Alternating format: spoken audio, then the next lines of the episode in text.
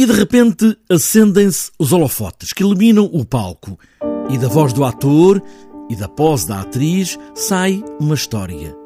Podia contar-vos esta história. Podia ser uma peça para dois.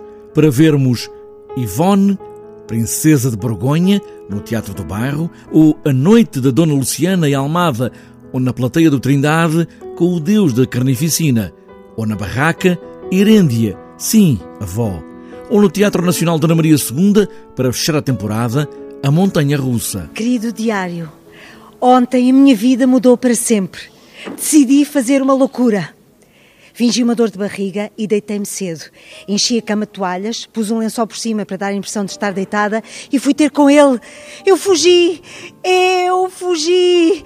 Eu fugi! Eu fugi! Eu fugi! A Montanha Russa, a fechar a temporada, no Teatro Nacional Dona Maria II ou no Teatro da Rainha, nas Caldas da Rainha, com dois narizes num mar de plástico, na sala estúdio. Ou podíamos ver Nhaque, com José Pedro Gomes e o José Raposo, dois atores no Vilaré. Forma que é assim. Achas que sim?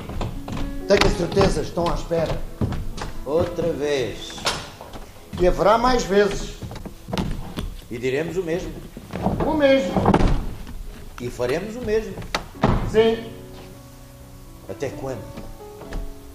Até quando? Temos de começar. Nhaque a companhia de dois atores, ou podíamos ir nesta noite, onde a companhia Mascarenhas Martins e a Sociedade Filarmónica 1 de Dezembro apresentam uma leitura encenada das mensagens do Dia Mundial do Teatro, com a encenação de André Reis, no Montijo. E no teatro, é sabido, tudo pode acontecer, até partir uma perna. E se este Dia Mundial começou em 1961, dê-lhe uma razão para não ser apenas um balofo Dia Mundial, sem mais nada. Há quanto tempo é que não vai ao teatro? Dê uma boa razão para ir hoje.